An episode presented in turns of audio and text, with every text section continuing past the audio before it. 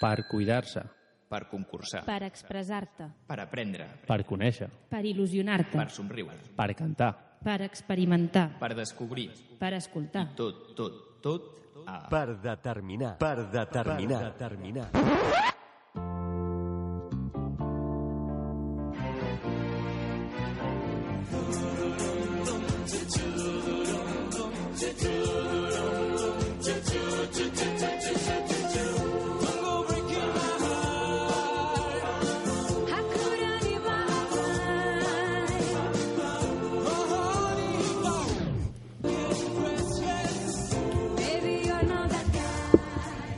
Benvinguts tots al 14è programa de la cinquena temporada. Avui no som dimarts, som dimecres, 29 de març. Tenim un programa carregat de contingut i de seccions.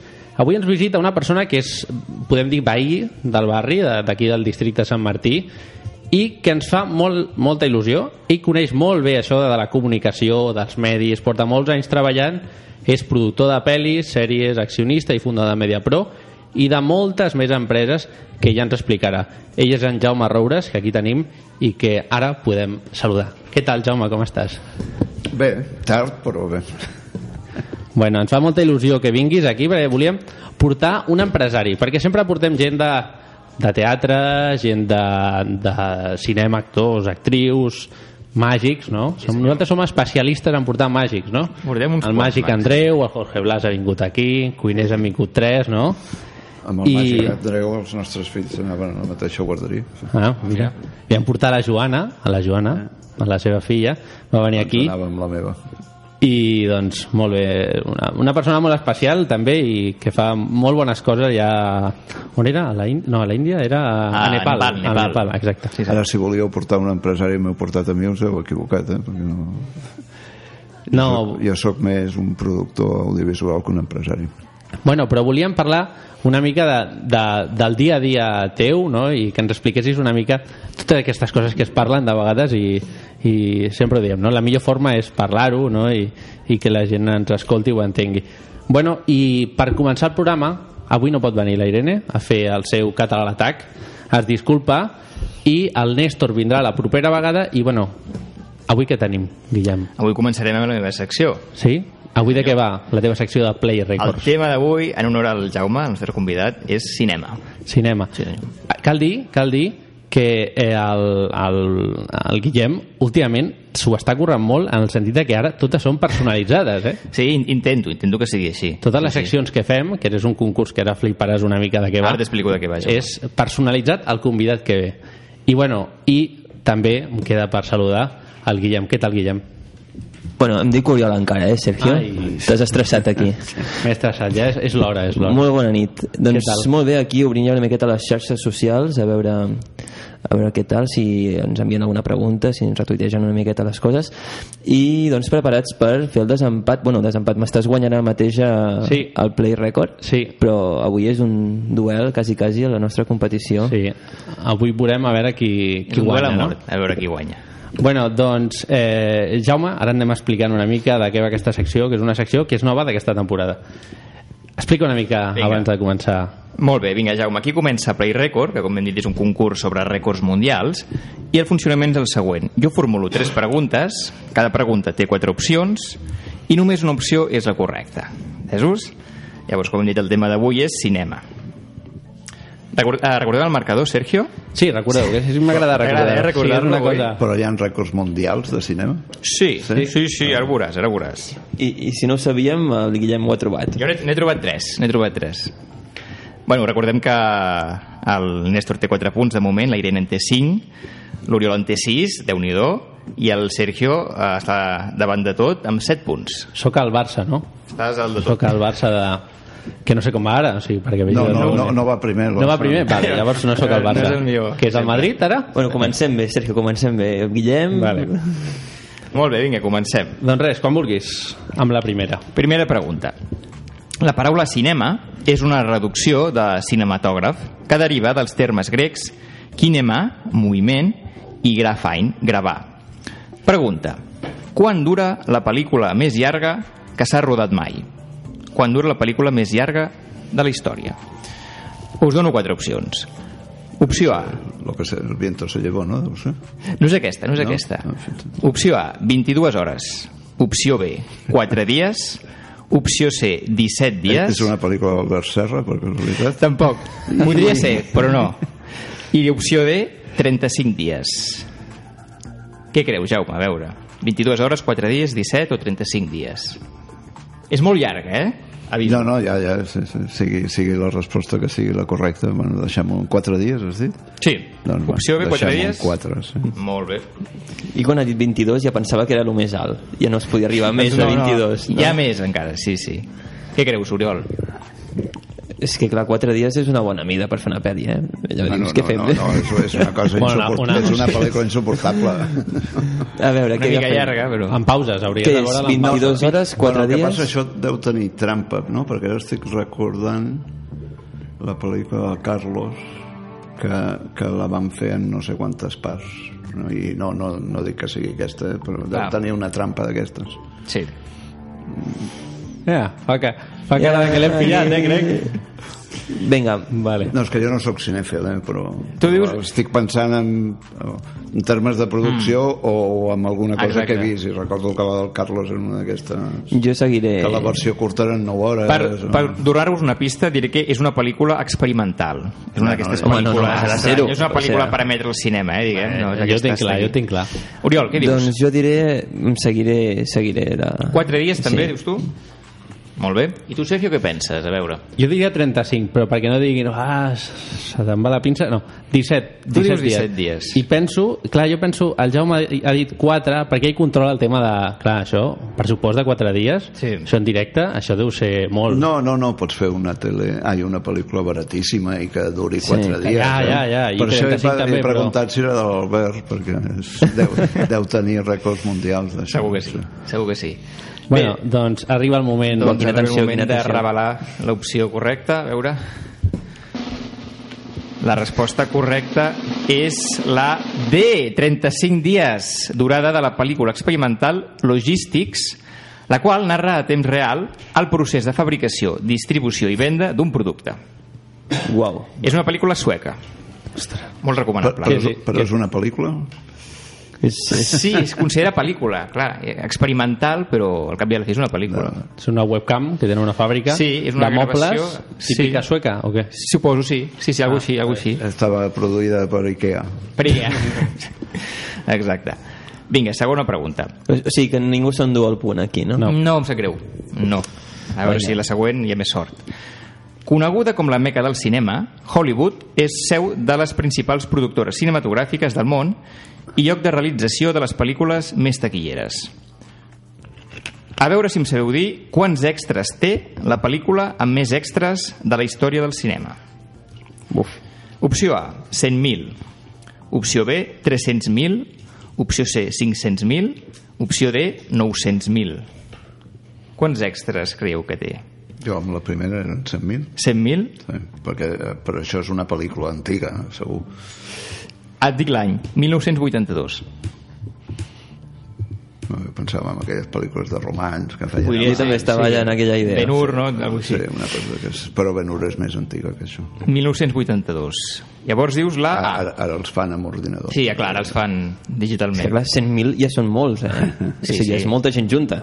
Sí, sí, i tant. Doncs jo agafaré 500.000. Tu dius la C. Sí.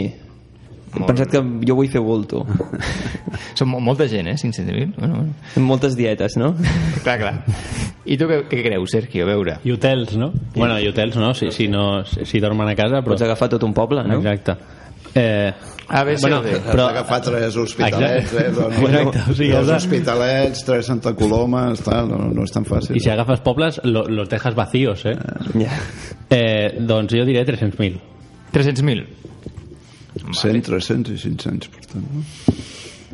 Tambor, sisplau. Cal? Sí. És per donar suspens. Doncs haig de dir que la resposta correcta és la B, 300.000. 300.000. Nombre d'extras de la pel·lícula Gandhi. No sé si l'heu vist, Gandhi. Sí, sí, sí. Doncs allà Amb el hi havia... Ben Kingsley, no? Ah, exacte, amb el Ben Kingsley. 300.000 extras. Felicitats, Sergio. Com s'aplaudeix, eh? Ara sí que el tenia mai al... Molt bé, molt bé. I arribem a la tercera i última pregunta. El, consum de men... eh, perdó, el costum de menjar crispetes al cinema es remunta a principis dels anys 30 als Estats Units, on l'abundància de blat de moro les convertia en un aliment barat i fàcil de produir. Pregunta. Quin és el màxim nombre de pel·lícules vistes per una persona durant un any? Opció A, 649. Opció B, 858. Opció C, 1132. I opció D, 2761. però no, és que jo crec que és impossible contestar això, no? Diguem-ne, no sé, jo he viscut a València. A la Malvarrosa et feien tres pel·lícules seguides. Quan jo anava amb el meu avi al cinema, ens passàvem tot el dia El dia... perquè, bueno, perquè el dia jo, eh, si anava repetint, jo a mi no em quedava més remei que anar repetint les pel·lícules. Era allò de la sessió en continu. Llavors, clar, és, bé, no, no hi ha paràmetres horaris per mesurar això, no? Si tu et passes 365 dies i veus 3, 4 pel·lícules, doncs mira, estàs... Aquesta persona hi ha hagut dies que ha vist eh, 5 o 6 pel·lícules, eh, o més. Eh? És una persona Sí, molt malalta. s'ha esforçat molt, no? Sí, sí, no, no, això és veritat. Eh? Les dues últimes xifres que eren 2.700 Ell, l'última 600, 800, 1.000 o 2.000, aproximadament. Bueno, Què 2000, creus? No, 2000? po- Posat a fer el bèstia, doncs 2.000. Molt bé. Són 5 pel·lícules al dia. Jo, jo seré més conservador. Sí, què 800. creus? 800? Això només són dues pel·lis al dia, eh? això no, no vas enlloc. I tu, Sergio, què Jo penses? diria la C, 1132. 1132, I tu? també diré que la persona que ho va fer eh, va acabar amb la vista fotuda, eh? Bueno, però una cultura... al servei. Una cultura... Eh, el, cap, el cap potser va explotar, eh? Segur, segur que sí. Molt bé, a veure, tambors, sisplau. Guanya ell, ja ho veig. Sí, creus que guanya ell, Jaume? Doncs, efectivament, Jaume, ha gu- guanyat el Sergio. La resposta correcta era la C, nombre de pel·lícules vistes en un any per la portorriquenya Maggie Correa Avilés.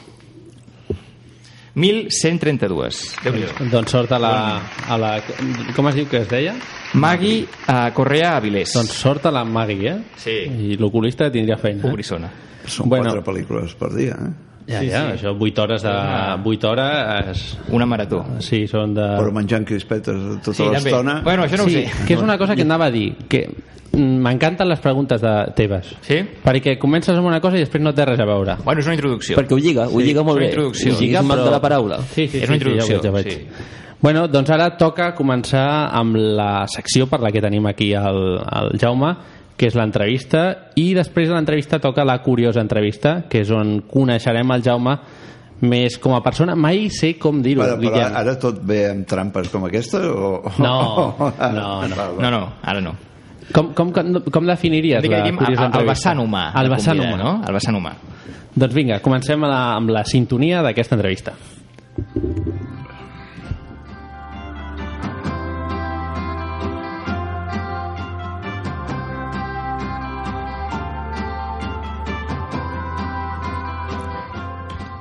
Avui tenim aquí amb nosaltres una persona que amb 12 anys va començar a treballar a una linotípia, és una màquina semblant a una màquina d'escriure però a nivell gran, a nivell industrial, i després es va passar a una editorial. Des del 1983 va participar en la creació de Televisió de Catalunya, on va ser-hi durant 8 anys, com a responsable del Departament de, de Notícies.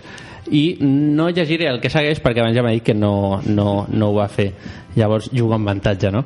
Eh, deu anys més tard ja era director general i accionista de la seva pròpia productora, MediaPro, que és una productora que fa una facturació aproximada de més de 1.400 milions d'euros això va ser a l'any 2013, al voltant, 2013-2014, ara mateix no, no tinc dades concretes, i que té un equip humà de, de prop de més de 3.000 professionals, ara segurament que seran molts més. 4.500. 4.500. Se'l coneix per ser creador del diari Público i d'haver obtingut la darrera llicència de televisió analògica en obert per la cadena, que va ser la sexta.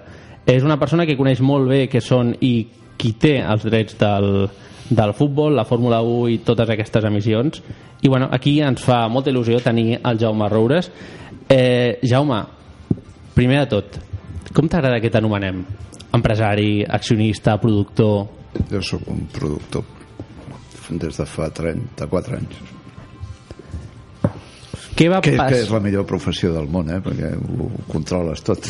I, i a mi això m'encanta. Què, vas, què va passar perquè tu decidissis fundar MediaPro? Què va ser, qui, quin va ser aquell factor humà que vas dir, ostres, doncs vaig a fer aquest projecte? No, diguem-ne que va ser un accident històric. Jo estava organitzant el Mundial de Motociclisme, aquest tan maco que va començar aquest diumenge passat, i l'empresa que portava això va ser comprada pel Mario Conde el 1993, hauria de ser això. I vaja, jo no volia sortir amb una foto amb el Mario Conde i quatre dels que estàvem allà vam dir anem a, a treballar pel nostre compte i tal, perquè vens de la tele pública, la tele pública té una vessant negativa eh, com s'ha vist últimament amb TV3 o com es veu mm. cada dia a Televisió Espanyola que no és agradable i després a la privada et trobes amb molta et trobes poca gent que, que sàpiga de què va el tema no? i fer televisió és una cosa apassionant si la pots fer amb, amb condicions i, i per això diguem-ne Mediapro neix d'aquest accident sense cap voluntat de ser res més que bueno, fer el que nosaltres sabíem fer sense haver de dependre d'un polític o sense haver de dependre de d'un jo què sé, un consell delegat que l'han posat allí perquè és nebot de no se sap qui no? i ja està I com, així és de fàcil com, com recordes aquest pas? Perquè, clar, eh, com recordes aquest pas de, de ser una pime, una petita empresa, a, a ser ara... Érem, érem quatre, no sé ni si arribàvem a PIME No, arribava a ser eh, super poca pime, no? Eh, però eh, d'aquell pas fins, a, fins al pas d'ara, de ser una multinacional al final. a vegades fem broma ens, pre ens ho preguntem nosaltres no? com va ser el dia que, que vam girar o bueno, girar, vull dir que vam prendre el camí equivocat i ens vam començar a complicar la vida bueno, és una complicació quan ets molt gran perquè gestionar el dia a dia és molt complexa però bueno, al mateix temps doncs, és la satisfacció de demostrar que gent normal doncs, tenint idees, treballant bé i molt i tal, doncs poden fer grans tinglados com el nostre, no? I ser, entre cometes, una multinacional o estar no sé quants a 20 i pico de països, no? Deu ser, de, de... Sí, jo vaig veure la web vostra, tots els països on estàveu, i em vaig marejar una mica. Vaig dir, ostres, si has de controlar tot això, que aquí anava la següent pregunta, no? Clar, de poder controlar entre vosaltres, els socis que éreu al principi, els quatre fundadors, a ara, Bueno, però és, és, és, és que t'hi vas trobant, no? Diguem, diguem-ne, moltes vegades creixes perquè, no sé, perquè t'han donat una feina en un lloc i l'has agafat, perquè nosaltres en general ho agafem tot, i, i un altre cop creixes com, com a mesura defensiva no? perquè hi ha una cosa que no fas o que no saps fer i llavors busques la gent que la fa bé o tal, no? llavors diguem-ne és una dinàmica difícil de controlar més enllà de que nosaltres doncs la veritat no sabem dir no a res ens agraden els reptes i, i el nostre és, un, és una feina on on la relació personal i la confiança és molt important, no? perquè si una televisió, si tu estàs fent programes en directe en una televisió, vol dir que el que surt a, a la pantalla, el que tu veus en aquell moment és una cosa eh, que estem fent nosaltres. Per tant, la cadena de tenir una confiança que allò funcionarà i que a les 6 de la tarda, quan apreti el botó, doncs sortirà el que ha de sortir, etc etc. I aquesta confiança doncs, te la guanyes amb la feina i també te la guanyes amb la relació personal i encara que sembli estrany doncs amb un tinglado tan gran com aquest aquesta confiança i aquesta relació personal és molt important clar, sou una empresa que sou al final un holding, no? El grup MediaPro, que teniu més de 40 empreses dintre. sí, no, i potser més de 80 però, però no, però això són a veure, eh, nosaltres què, vam, què hem construït? Hem construït un tinglado que és molt transversal, on no hi han tots aquests càrrecs oficials i tota aquesta verticalitat eh, que se suposa que s'ha de tenir per funcionar bé a part jo penso que al segle XXI és molt difícil que les estructures verticals encara funcionin, però nosaltres estem en un sector on el talent, la creativitat, la iniciativa, etc és molt important, no? perquè vaja, nosaltres mm. no venem ampolles d'aigua o, o ampolles de vi o galetes, sinó que nosaltres venem el Contingut. que surt, sí, bueno, però el que Sí, surt dels nostres caps, per dir-ho d'alguna manera, no? I, I això, entre cometes, és fum, perquè tu pots anar a explicar la història d'una pel·lícula que vols fer, o pots anar a vendre un, una sèrie de ficció televisiva o no sé què, no sé quantos, però estàs venent, entre cometes, fum, no? I, i per tant mm, la professionalitat el, el, el poder desenvolupar tot aquest talent i ser capaç de plasmar-ho i de tirar-ho endavant doncs és la, la riquesa de, de Mediapro la gent que passa que amb aquest, amb aquest eh, espai doncs es mou més còmodament perquè no, està, no ha d'estar esperant que vingui algú a dir-li has de fer això o has de fer l'altre sinó que la gent assumeix la, la seva responsabilitat i això jo crec que en general és importantíssim i que en un sector com el nostre doncs potser més no? Perquè, clar, l'è- l'èxit de la vostra feina, no? de, de, de, de, del dia a dia currant i de currar tantes hores, us ha portat això a crear un imperi al final audiovisual no? que teniu dintre des dels overons, no? les estacions de, tècnicament, satèl·lits, satèl·lits o tot això, no?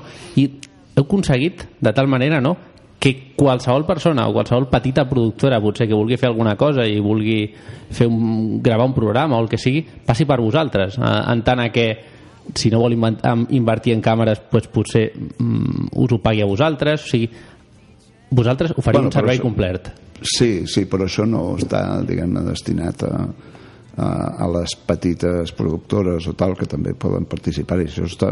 Mm. Diguem-ne, la idea mare és eh, que nosaltres donem el servei més complet possible als clients, que normalment són cadenes de televisió o, o coses similars, no? o plataformes, o, o televisions de pagament, tot aquest d'allò. I llavors nosaltres què oferim? Que, ell, que la cadena no s'ha de preocupar de res, només ha de dir què vol i tal dia, tal hora tindrà el, el que vulgui, ja sigui una sèrie o ja sigui uns partits de futbol o ja sigui un museu, per entendre's, que també en fem, no? I, i aquesta és la, la idea que, que ens ha anat bé perquè una t'obliga a no dir mai que no no? i per tant t'obliga a espavilar-te però això al mateix temps dintre de la casa et crea moltes sinergies no? perquè vull dir, ja des d'enginyeria Bueno, fins al que vulguis i ja, ja teniu un negoci al final, ja sostenir aquesta empresa perquè saps que molta gent que vulgui fer qualsevol cosa haurà de passar per vosaltres i per tant vosaltres, això al final passar per casa, no? Sí, però no és passar per nosaltres, és... és eh, vull dir, si, la, si algú vol fer una pel·lícula determinada, doncs segurament, bueno, normalment les pel·lícules Eh. ens les generem nosaltres mateix, mateixos, no? Però, però vull dir, depèn del que vulgui el client, no, no, no, no hi ha més secret que aquest i, i, i no hi ha més secret que aquest i, i de guanyar-se la confiança de, mm. de que ho faràs bé, perquè si un dia la cagues doncs Ja, ho tens molt Sí, sí, fotut, el món de la tele és molt, molt cruel no? No, doncs és... i moltes vegades et passa que vas a presentar projectes allò que, que saps que són bons i que et diuen que no i que sis anys després algú es desperta i et diu això ens ha passat amb nit i dia per exemple. Ja. nit i dia nosaltres ho vam presentar fa ara 7 o 8 anys ja i al començament ens van dir que ni bojos una sèrie d'aquesta mena i ara que ens han dit que sí sembla que haguem copiat els americans no? les sèries americanes doncs no Ens has dit abans, Jaume, que no et consideres un empresari. Et consideres, no obstant, un emprenedor? O no? però a ve- a veure, no, és que jo això no ho dic en contra de ningú vull dir que, que tingui vocació d'empresari doncs faci d'empresari, sí, em sí. sembla molt bé que tingui vocació d'emprenedor que no sé exactament mai quina és la diferència amb els empresaris em sembla que algú es va inventar una paraula més tova en una època política o social determinada però em sembla molt bé si hi ha emprenedors però jo no, no, no m'hi sento jo estic aquí perquè m'agrada fer coses eh, impulsar-les que es materialitzin i que les pugui veure doncs això amb l'iPad aquest que tens aquí davant o amb una pantalla de cine o amb un cine eh, jo que sé, a Minnesota no? Vull dir que has fet una cosa que al cap de 3 anys la veus a qualsevol lloc eh, del món Però en el seu moment vas decidir tirar endavant un projecte empresarial, no? MediaPro, fa uns quants anys. Per tant, d'alguna manera també... 23. L'any 94, no? Sí. Si m'equivoco. D'alguna manera això també et converteix en un emprenedor, no? El fet d'iniciar del no-res tota aquesta aventura. però és que aquesta és la feina del productor vull dir, un, un productor normalment al cinema la gent pensa que el productor és el que posa els diners i a la tele la gent pensa que el productor és el que els hi porta aigua als càmeres doncs no és ni una cosa ni l'altra, encara que jo he portat aigua als càmeres i, i, i també he posat diners a, a pel·lícules, sinó que és algú que o desenvolupa un projecte eh, seu o fa possible un projecte eh, d'un altre no? I, i aquest és el repte i aquest és, és la, la motivació. No, no té res a veure amb, amb, amb fer un tinglado gran com s'ha convertit eh, Mediapro o amb no sé què. Vull dir, a mi el que em motiva és això. L'altre és eh, diguem-ne, l'altre són conseqüències no...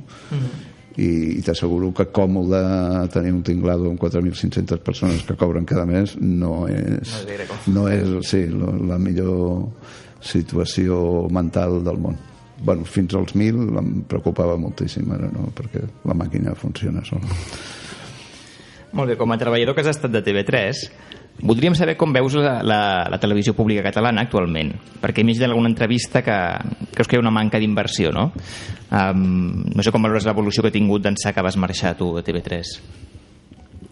No, el problema no és una manca de- d'inversió, que també és, no? Però el, el, vull dir, hi ha molts problemes al mateix temps per resoldre. Hi ha un problema de d'això que ara se'n diu la governança, eh, vull dir que el, que el Consell d'Administració que hi havia abans, diguem el, el tipus de Consell d'Administració que hi havia abans i el tipus de Consell d'Administració que hi ha ara no tenen res a veure perquè abans el que hi havia era independentment de que hi hagués el Consell d'Administració o que hi havia era, eh, professionals que tenien poders sobre la televisió i sobre la ràdio, això ja no existeix.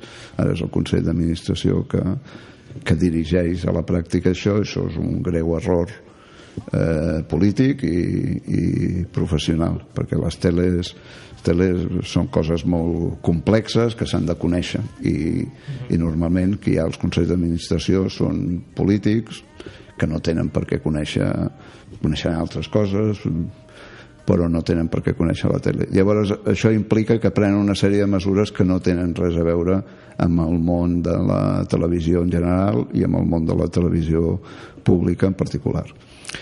Segon lloc, TV3 es va fer molt gran perquè quan va néixer TV3 no hi havia res al món audiovisual i per tant doncs, havia de tenir les seves unitats mòbils, havia de tenir els seus platós, havia de tenir la seva xarxa, havia de tenir moltíssimes coses perquè no existien i les que existien a més no ens hi deixaven accedir com la xarxa de televisió espanyola o coses d'aquestes però és que d'això fa 34 anys. I en 34 anys tot ha canviat molt i en canvi bueno, TV3 continua mantenint un- una estructura que ara és, està sobredimensionada en, en relació amb el d'allò.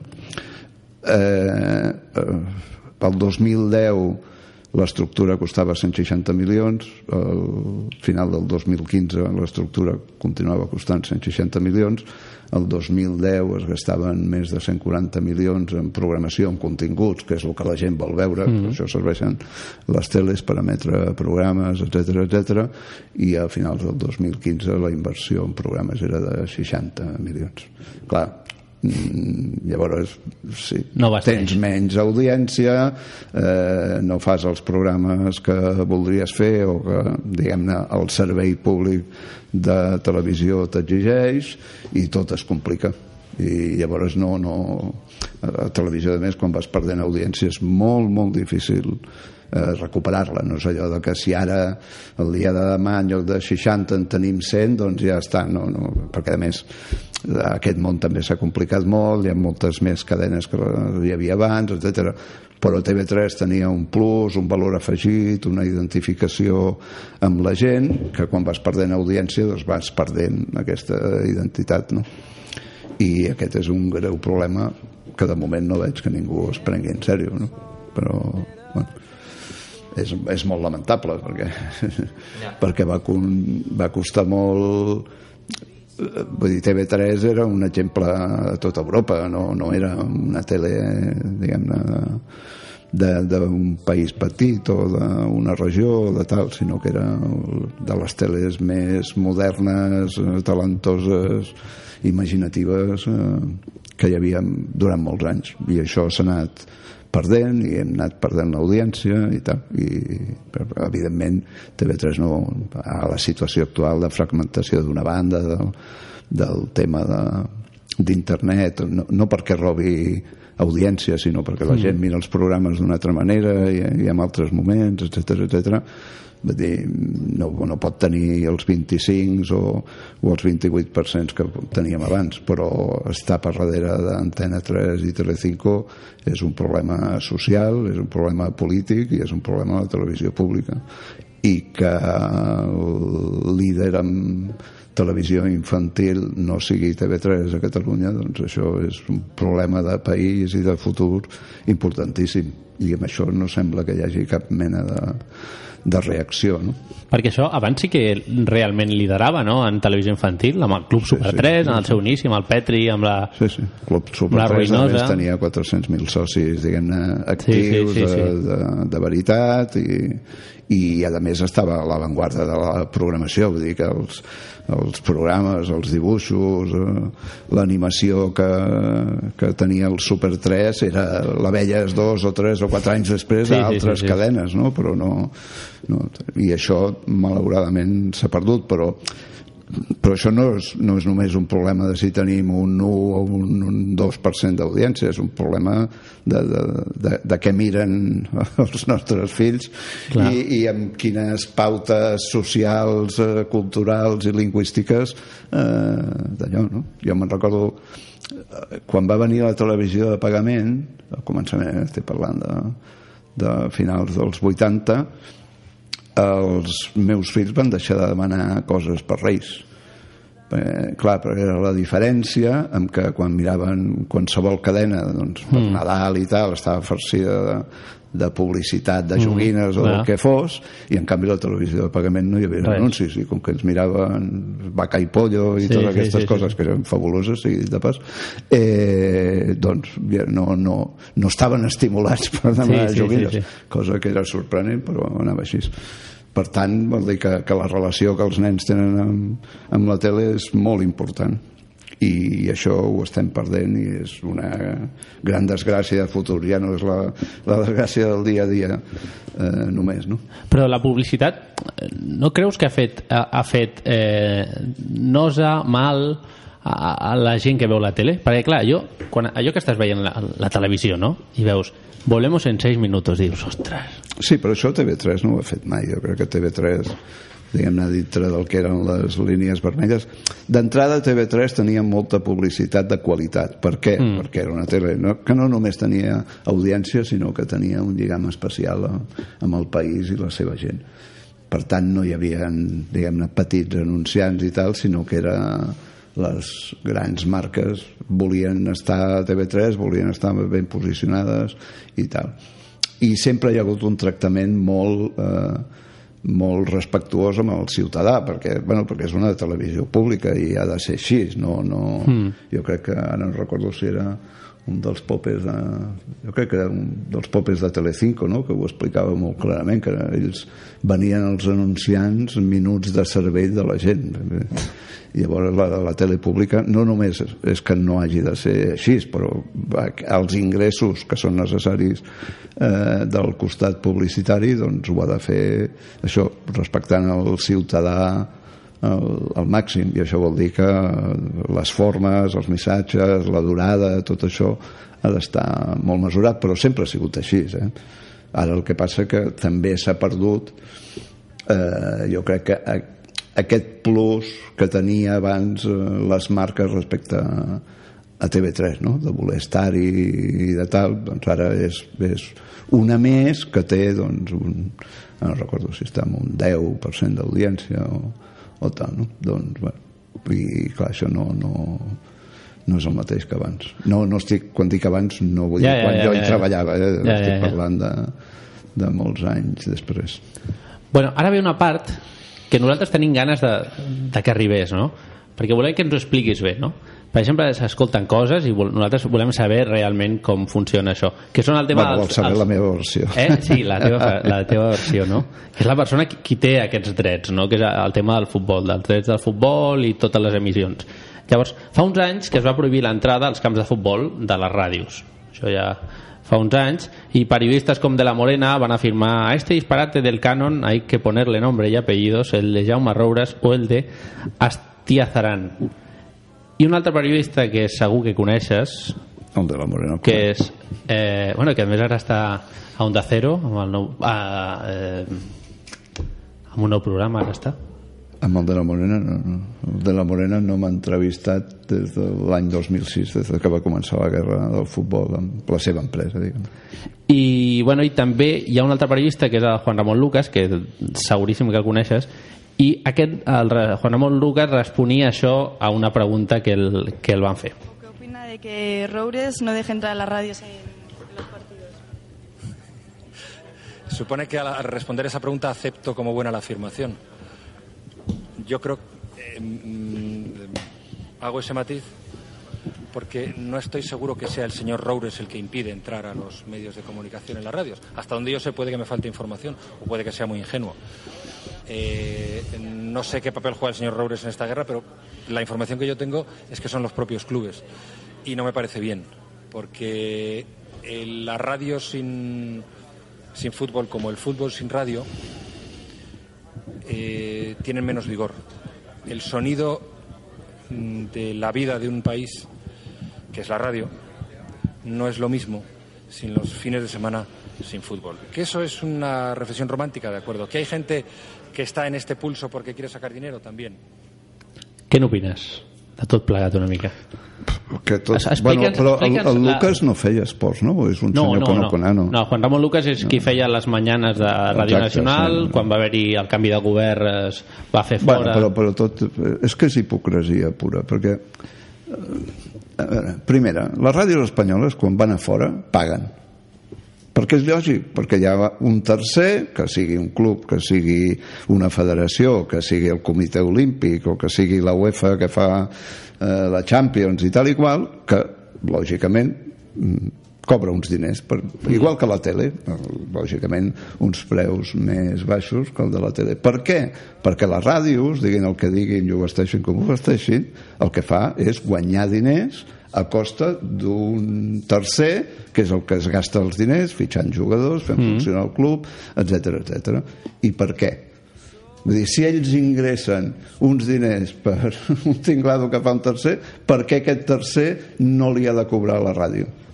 O sigui, aquesta era la polèmica, però, però és que dic que és hipocresia per això, perquè ells quan van a fora paguen. I ells se'n van a fer el Barça-Juventus de la Champions i els hi costarà 3.000 o 4.000 euros. I pagaran i callaran.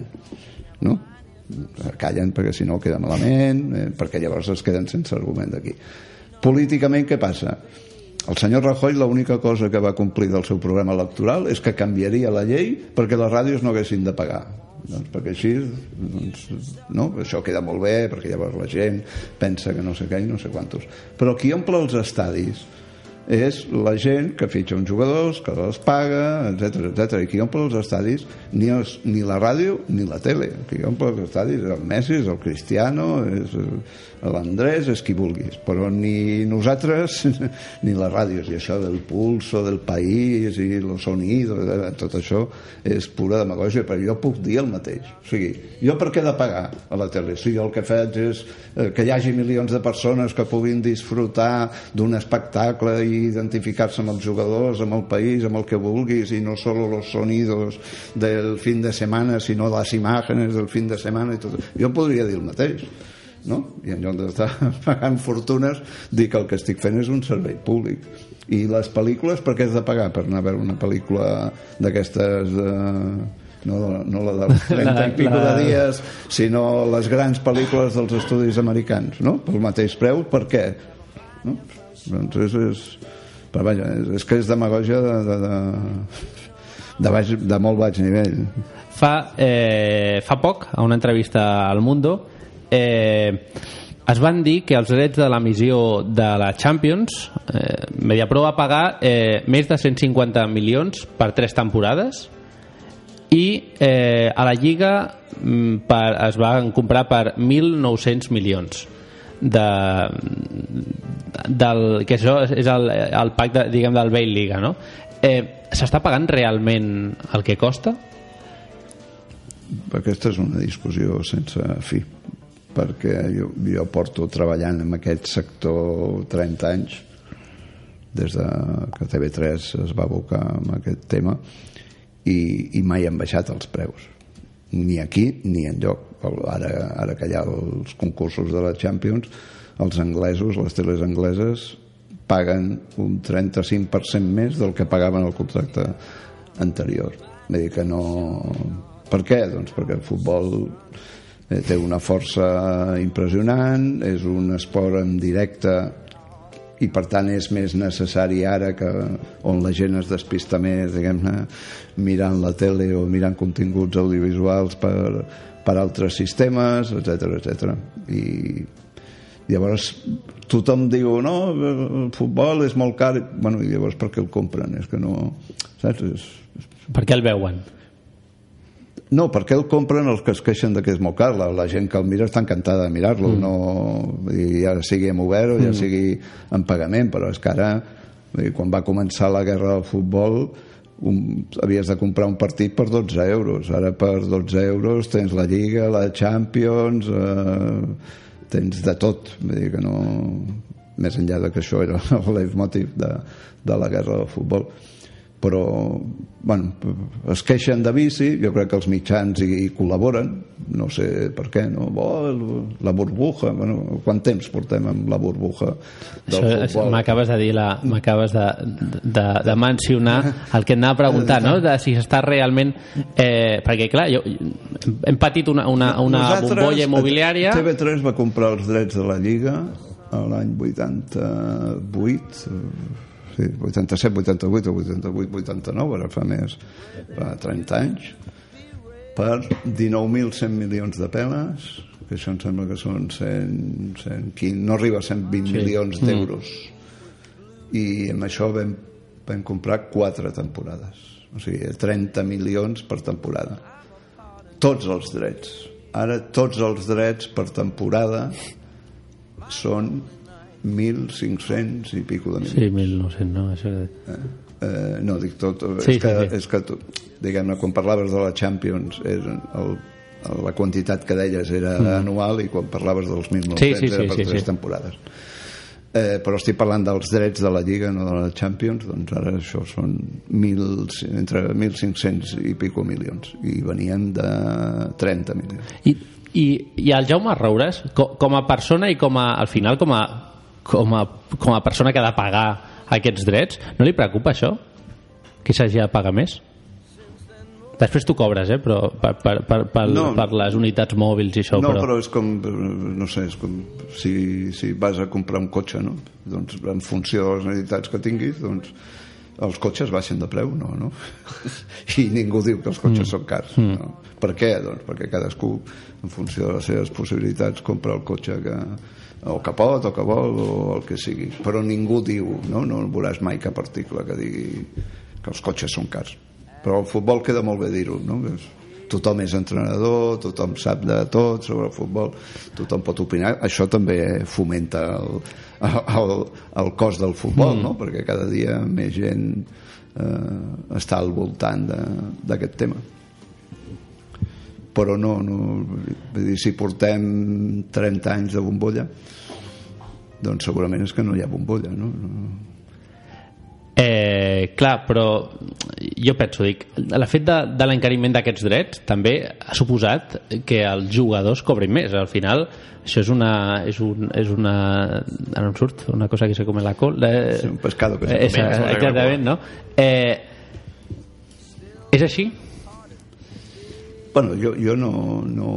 Diguem, el que cobrin els jugadors és un tema de negociació entre el jugador i tal. A mi el que em sembla... El que sí està fora de lloc, i a més no té cap justificació, eh, i fins i tot m'atreviria a dir que és bastant immoral, és el tema dels traspassos.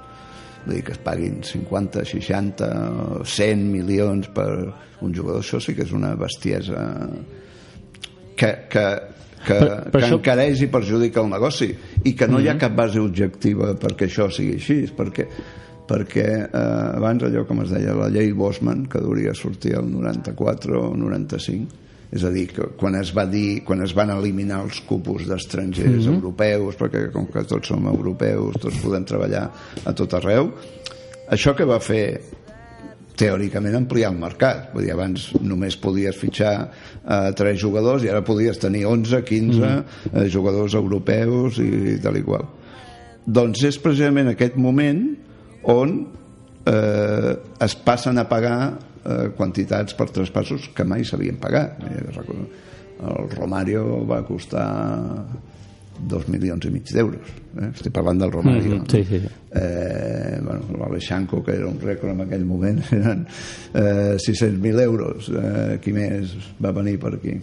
El, el Ronaldo, el gordo, diguem. Eh, ara no me'n recordo, però tampoc era... El, no, el Rivaldo, el Barça, va comprar pagant la clàusula, que eren 4.000 milions de pessetes, que això ara ho dividim per 6, no? I que, i que surten 70, Quatre, sí. sí, menys de 70 milions d'euros. Calderilla. No, no bueno, però vull dir, llavors això ha anat increixendo i ningú sap per què. Vull dir, perquè un perquè vol presumir de que gasta, l'altre per, pel que sigui, però això sí que és absolutament... Diguem, aquí sí, sí que no hi ha cap baremo. Vull dir, nosaltres podem pagar per uns drets de televisió 10 perquè sabem que, que això ens donarà 11 i ens guanyarem alguna cosa però que traspassis un jugador per aquestes quantitats no té cap mena de Però clar, al final, justificació econòmica. El, el fet de que, de que és, eh, de tota aquesta, diguem, bombolla, jo crec que també ha ajudat a que vosaltres eh, vulgueu pagar allò, que al final és el preu, perquè per estar ja has de pagar allò, no? Però No, no, però, però no, nosaltres no, no paguem perquè el traspàs de no sé qui hagi costat no sé quantos. No, però el Nosaltres paguem en rerefons. funció de, de la gent que a la televisió de pagament o en mm. les diferents finestres en, en què gestionen els drets, tu saps el que ingressaràs i llavors saps el que pots pagar. Bueno, com, com tots els negocis, Sí, eh? com sí, sí. tota la feina. No, no, allò. ingressos, menys gastos... No, el que sí ha fet això és que molts clubs siguin deficitaris, perquè van i paguen aquestes quantitats. Moltes. Canviem de tema. L'any 2007, Jaume vas endegar al diari Público, que fa 5 anys va deixar de publicar-se en paper, mantenint l'edició digital. Consideres que l'espai que ocupava en la premsa impresa espanyola ha quedat vacant? És a dir, per què no hi ha un gran diari d'esquerres actualment a Espanya? Per què creus? No, jo crec que van començar el 2006, no? Però bueno, no... 2006-2006, sí. Uh, no, jo crec que l'espai existeix, el que passa que nosaltres ens va enganxar eh, la crisi econòmica i per tant la crisi publicitària i això era un tema això no era un tema de Mediapro, era un tema personal de, del Tacho i meu i se'ns van acabar els diners pura i simplement, no, no hi ha més secret que aquest Ja. perquè a més vam haver d'aixecar un diari eh, contra tothom precisament perquè teníem una línia d'allò no? El, els altres diaris quan va venir la crisi que també la van patir eh, el que van aconseguir són crèdits eh, milionaris. I quan dic milionaris vull dir crèdits de 150 i 200 milions d'euros. A nosaltres ningú ens va obrir bueno, jo tampoc he demanat 150 o 200 milions d'euros perquè no els podria tornar però ningú ens va obrir cap porta. Ni des de, ni des del la banda de la publicitat on sempre vam estar penalitzats per ser el tipus de diari que érem ni de la banda dels bancs i dels crèdits. I després d'un any horrible doncs eh, horrible perquè ens passàvem, el, ens passàvem més estona buscant recursos que, que treballant al diari per dir-ho d'alguna manera no? doncs vam haver de, de tancar i vam poder salvar després la, la web que, que Sí, va de, que té va molt, de té molt d'èxit, molt d'èxit, sí, sí. No, però sembla mentida que hi hagi tants diaris conservadors, diguéssim, de línia conservadora, no n'hi hagi cap que sigui realment progressista a Espanya, no? Bueno, potser ens hem de plantejar si l'esquerra ha estat conscient de que necessita mitjans alternatius i jo crec que l'esquerra no ha estat mai eh, conscient d'això. Vull dir que el PSOE ja li va bé amb el país eh, o, o, o alguna part del PSOE ja li va bé amb el país i, i fora d'això ningú, ningú ha volgut col·laborar. Quan dic aquell, aquest any horrible vol dir que nosaltres anàvem a parlar amb els sindicats que a més vam ser l'únic diari que vam defensar quan aquelles vagues eh, generals que, que els vam aixecar eh, tothom i no vam aconseguir que els sindicats ens deixessin un espai per, per tenir una tauleta a les seves seus centrals i poder vendre o fer abonaments al diari com aquests te'n podria explicar 50.000 d'anar a una administració pública i demostrar-li que nosaltres que estàvem amb 100.000 exemplars ens donaven publicitat com si en tinguéssim 5.000 mentre que el que tenia 5.000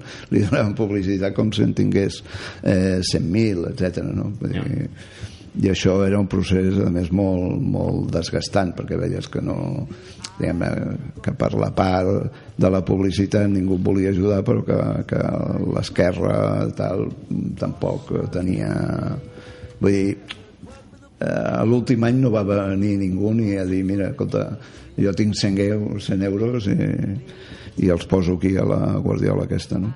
i bueno, doncs les coses aguanten fins fins que hi ha diners ja que aprofito la vinentesa per dir que una que nosaltres vam oferir a la gent que treballava allà que si es volia quedar al diari se'l quedés amb una assemblea mm. on estava tothom i ningú el, se'l va voler quedar eh, i dos que vam arribar a l'acord de tancament del paper amb el comitè d'empresa i tot el que vam signar es va respectar. I ho vam anar pagant a més dels nostres sous durant mesos i mesos. Ho dic perquè s'ha escrit molta merda sobre aquest tema i aquest tema va, va anar així. Eh, ara tenim, nosaltres al programa tenim molts col·laboradors eh, que van venint, no? personatges coneguts, d'actualitat, i fa poc, aquest any, vam fitxar un nano que, que estudia per aquí prop, i llavors eh, ella et farà la pregunta, vale? i és el Quim, no sé, anem a... Quim, vine aquí una mica, va, vine, Quim? que, i fa preguntes a algú. Hola Jaume, què tal? Bona nit, bona nit. Mira, jo volia preguntar sobre com serà la, el, el futur de la televisió. El futur de la televisió és esplèndid perquè cada dia hi ha més, més eines per veure-la on vulguis, quan vulguis i com vulguis. I això és, com- és una cosa que fa pocs anys ni ho podíem somiar. Per tant, Llavors, eh, així podré veure més dibuixos i tot això que m'agrada. Sí, el que passa que a aquesta hora hauries d'estar dormint, no? Perquè Ja, si no, que- no aniries, a, no aniries a l'escola i no podies fer allò de la conciliació familiar i tot Sóc una mica raro. Eh, I de la ràdio? La ràdio és, és la cosa més viva que existeix, no? no, no a mi em sembla un gran complement és que hi ha una tendència a contraposar les coses, no? Dir, no? Sí, sí, bueno, vosaltres perquè sou joves, però abans quan, quan la tele va començar a fer tele pel matí si busqueu a la Moreteca veureu que tothom deia doncs, ja han matat la ràdio no sé per què no? eh, si anem també a la Maroteca des de fa 15 anys enrere tranquil·lament trobaríeu els gurus que deien que la tele estava morta perquè eh, internet havia matat a la tele i tal. La gent mira la tele aquí 4 hores cada dia. Eh, Les teles Ja, ja, ja. ja. normals, eh? ja no parlo dels 5 milions i mig de gent que està abonada a, a televisió de pagament. Però ara, com li deia el nen aquest, eh, ara tenim eines per eines que la gent utilitza de manera molt curiosa perquè, per exemple, us meravillaríeu saber la gent que mira a casa seva un partit de futbol en directe al telèfon mòbil i que, que jo ho trobo una mica sorprenent incòmode. però, no, sí, però, però hi ha moltíssima més gent de la que puguis pensar que, que mira la tele des del mòbil a casa, que ho miri diguem-ne I a més a casa, a que altres dius... llocs eh, Clar. és, és fàcil d'entendre però, però bueno, perquè les percepcions canvien les eines eh, cada dia et, et donen més facilitat per tot i perquè a més això que en diuen els millennials o, o els tal doncs tenen diguem-ne el cervell ordenat d'una manera diferent a, a la nostra que no sé si és bo o dolent però en tot cas és, és diferent. I per tant diguem-ne es comporten en relació als continguts d'una manera molt diferent al, a la de tradicional. Però això és riquesa no és, no és empobriment de, del que són els continguts i tal. Encara que jo penso que una pel·lícula s'ha de veure en un, en un cinema i no mirar 20 minuts avui a l'ordinador i d'aquí tres dies continuar veient altres Mm. 20 minuts i mira, a més Fins són arribar a pel·lícules de 22 35 dies, no? Són pel·lícules assequibles, Doncs- que doncs, vam veure. Bueno, Jaume, ara toca ja per acabar l'entrevista eh, a tu, que ens, ens ha fet molta il·lusió que vinguis aquí, de veritat t'ho dic, i t'ho diem... No ens agrada jo vaig portar... veure el Clot molts anys eh? Això és veritat, m'ho va dir... M'ho van dir. però segurament no havíeu nascut encara això era l'any 70 carrer Llagostera Com ha canviat, eh, el teu barri? 29. Eh, com, sí, sí, sí, ha millorat moltíssim. Però, bueno, el que passa que llavors la vida de barri també era més... Eh, bueno, no sé si dir més rica, no? però era més, més, més propera, més tal. Ara els barris s'han fet... Bueno, aquí, al, al, aquí al, al nostre barri hi ha molta vida cultural i molta... Bueno, aquí tenim l'Ateneu, ara l'Oriol farà una mica l'agenda cultural d'aquí del barri i, bueno, i aquí té una ràdio, tenim una ràdio al, barri. Eh, bueno, I ara toca la curiosa entrevista que en aquí és on volem conèixer la vessant més personal de, de, del convidat, no? I comencem preguntant-te per una cosa que ens fa... És curiós, no? Quin és el teu color preferit? El meu color preferit, el blau. No, no t'ho he dit, perdona, però és una paraula. És pregunta, resposta, una paraula. Wow. Ho has fet perfecte. Molt bé. Un llibre. Ja sé que és un tòpic, però 100 anys de soledat, perquè no hi ha res millor que això. Quina és l'assignatura que més t'agradava a l'escola? Bueno, jo era molt bon estudiant, no, no, no sé, m'agradaven totes. Mm. Un viatge que hagis fet o que t'agradaria fer? Viatge, bueno, que passa jo passo el dia als avions. Vull dir que, que m'agradaria fer ara segurament no, no, no em sortiria. Que hagi fet i que m'hagi agradat Austràlia, Vietnam.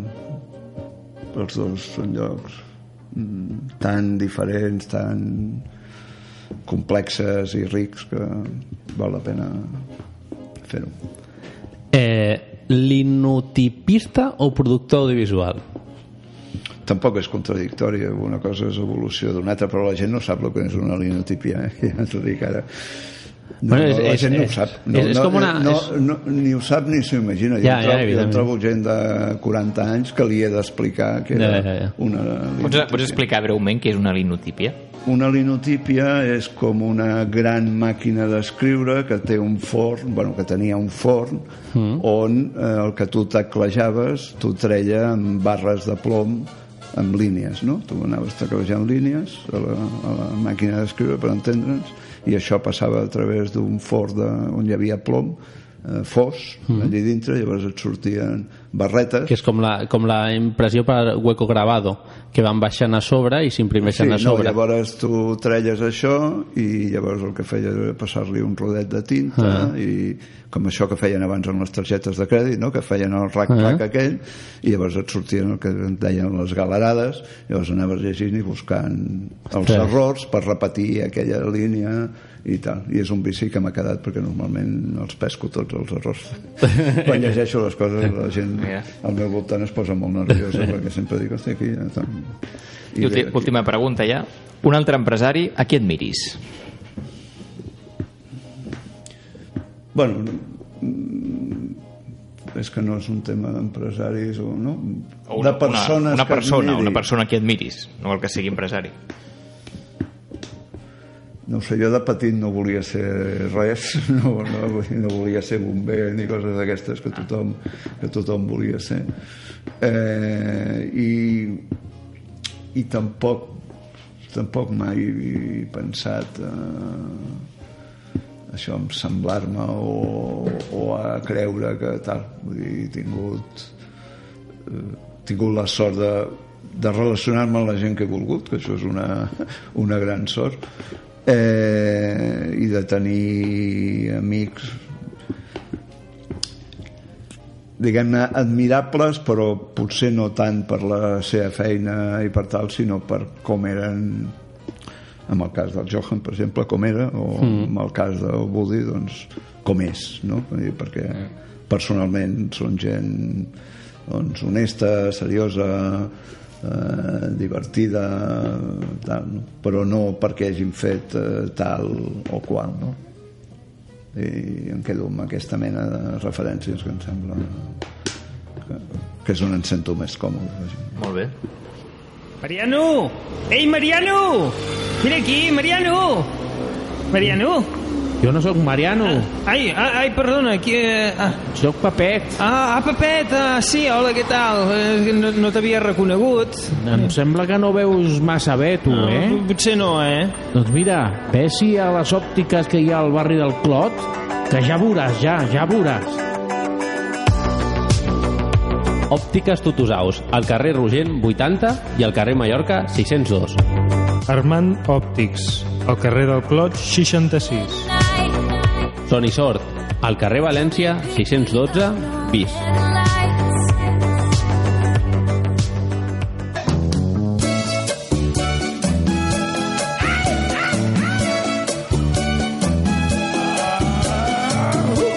Estàvem planificant les nostres vacances a Barcelona, però tot era molt car. Però vam trobar que al barri del Clot hi ha hostels de molt bon preu i molt bons. Where you going with all that money in your hand? Hotel Catalonia Albéniz, al carrer Aragó 591-593. Hotel Catalònia Sagrada Família, al carrer Aragó 569 bis. Hotel Catalonia Atenes, a l'Avinguda Meridiana 151. You know I'm going downtown. I'm gonna buy me a blue. Amb la col·laboració de l'Associació de Botiguers i Comerciants de l'Eix Clot. I'm going downtown. I'm gonna buy me blue steel 44. Bueno, i ara, eh, Jaume, per ja acabar el programa, ràpidament, farem una, una visió ràpida de, de la cultura del, del nostre barri i una mica de Barcelona i per això tenim a l'especialista en cultura, a l'home agenda cultural, que és l'Oriol i que l'Oriol ens porta l'agenda cultural just després de què? Del, però no em posarà més trampes com No, no posarà cap trampa més.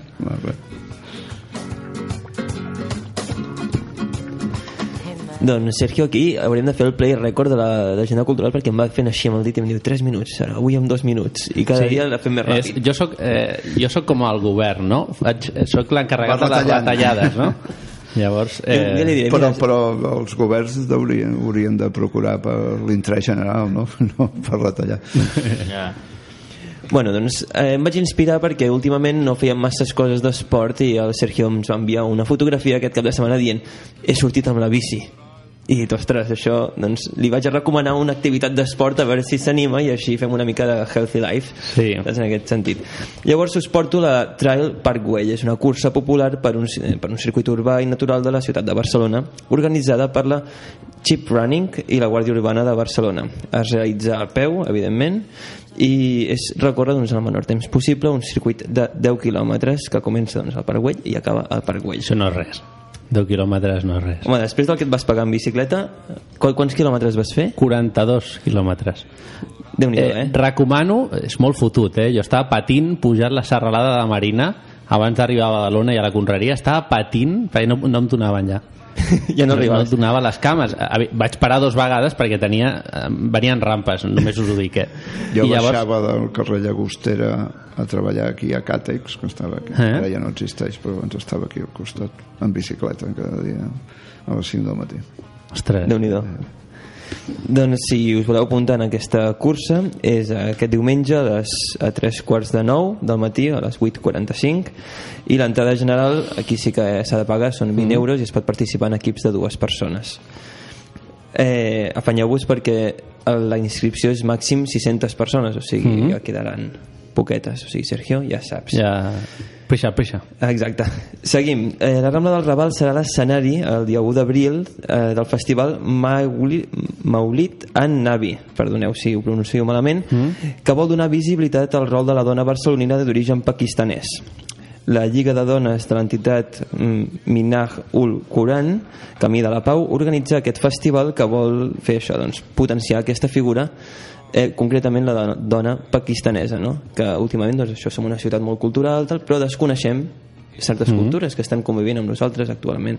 Doncs una part més per integrar i per conèixer. I de l'Ateneu, què ens portes?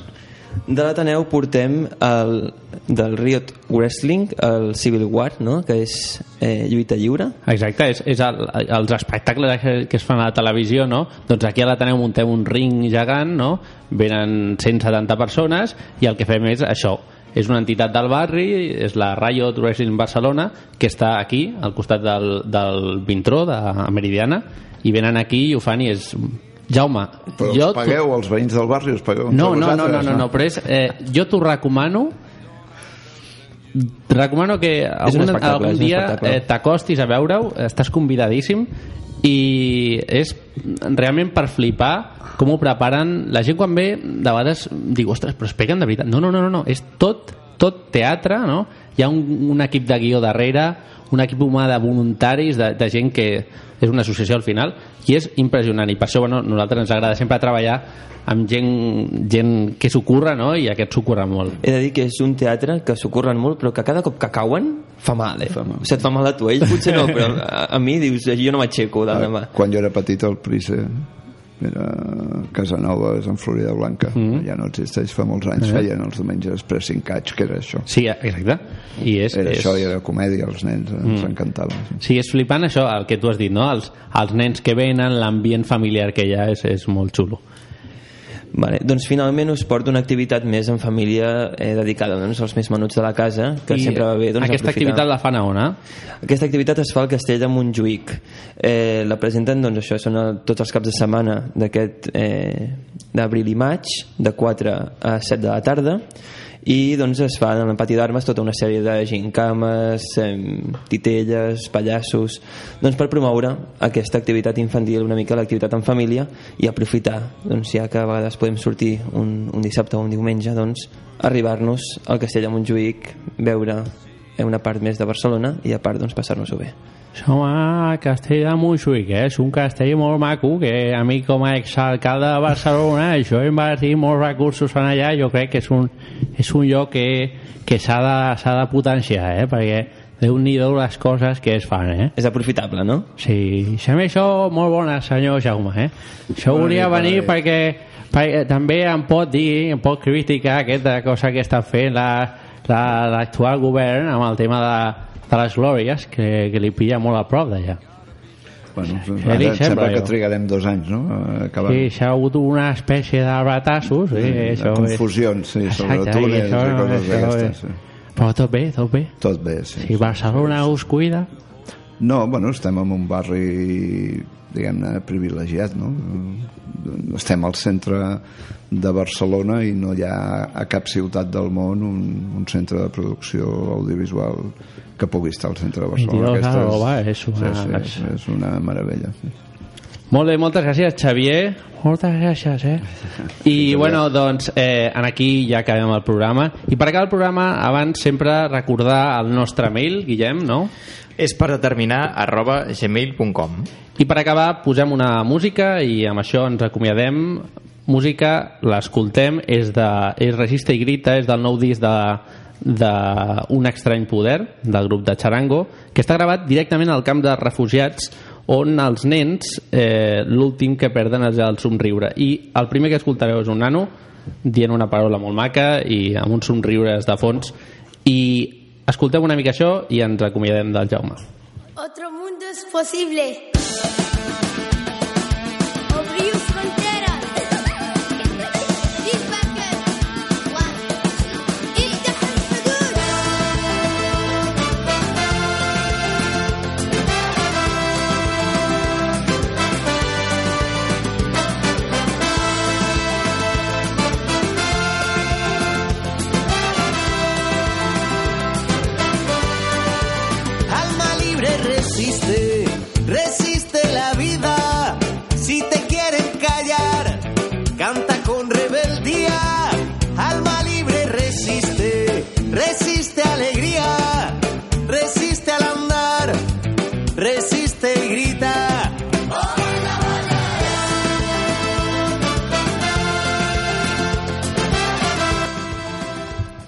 Bueno, doncs fins aquí el nostre 14è programa, avui dia 29 de, de març, que mira, si hagués sigut ahir, eh, haguéssim fet el dia 28 de març, que jo tinc 28 anys, que això ho vaig dir que sí, sí. És, és novedat, no? Fa poc. No volia destrotar Eh? eh? l'aniversari. bueno, doncs eh, el proper dimarts 11 d'abril, eh, abans de començar la Setmana Santa, tindrem un programa especial, com tots els que fem, no? I vindrà algú molt especial que, sincerament, encara no sé qui serà. És Bueno, una arribarà, sorpresa, Sergio. per això m'agrada dir que és especial, no? I, bueno, eh, Jaume, moltíssimes gràcies per venir. Eh, tu ho has dit abans, no? Les persones de vegades se les prejutja, no? Eh, quan es parla d'un Woody Allen o d'un Johan Cruyff, no? I tot això, però, ostres, eh, ens agrada portar a persones mm, d'aquest nivell, diguem-ho, no? I has vingut tu, no? I ens agrada veure, doncs això, que estem parlant al final amb, una, amb un Jaume que es diu Jaume Roures, no? però que és una persona ben normal i, i, i molt propera i bueno, desitgem pues, això, eh, continuïs generant llocs de treball no? fent créixer l'empresa i com sempre pues, això, cuidar de la televisió no? Que és una cosa jo crec que molt maca i a la ràdio, que mira, estem aquí No forma part de la vida, no? No, no hi ha vida Eh. sense tele. No? Res, i estan molt a gust, molta estona, no? Però... Sí, ens hem allargat. Jo- jo m'allargaria la més tele estona. No, això a la tele no ho pots fer. Sí. No. No, hi ha una altra ràdio tampoc, però bueno, nosaltres tenim això, aquest plus, no? i ens agrada, doncs això, eh, no tindrem la- l'audiència més gegant que hi ha, però el que sí que estem segurs és que tenim els millors convidats, tu ets formes part d'aquest, no? I, bueno, I també des d'aquí vull donar les gràcies a, a la Carme, no? que ha gestionat tot això i que sense els caps de premsa no? i tot això de vegades no és possible portar aquí el convidat. Jo només faig el que em diu la Carme. Moltes gràcies, Jaume. Ànims a seguir currant de valent i doncs aquí tens el teu estudi quan vulguis, quan, quan vulguis per... Em torneu a invitar quan us falti gent. Eh, Oriol, merci. A tu, Sergio, una nit més. I Guillem, ens Moltes veiem a gràcies, l'11 d'abril. Eh? Ens retrobem. Vinga.